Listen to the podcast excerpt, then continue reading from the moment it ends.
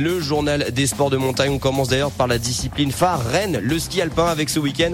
Eh bien, c'est un week-end d'ailleurs 100% français. Et oui, ça y est, retour sur nos pistes. Les hommes à Val d'Isère pour le critérium de la première neige. Attention, les épreuves ont été inversées hein, à cause de la météo. Finalement, le Super G c'est demain samedi et la descente ce sera dimanche.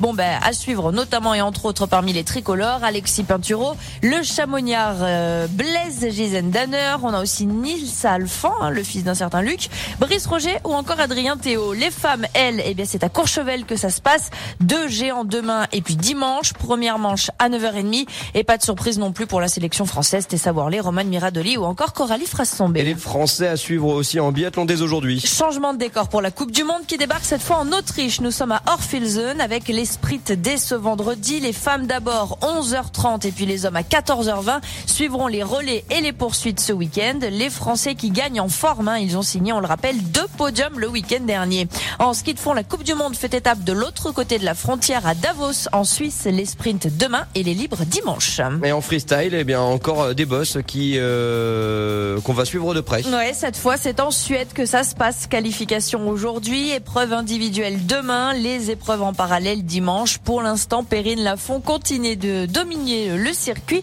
pourvu que ça dure. Comme on dit, en snowboard, première étape de Coupe du Monde en Italie à Cortina d'Ampezzo pour un géant parallèle demain samedi. Et puis en ski euh, alpinisme, une étape importante chez nous, Alicia. Puisque ce week-end auront lieu à Tignes les sélections pour l'étape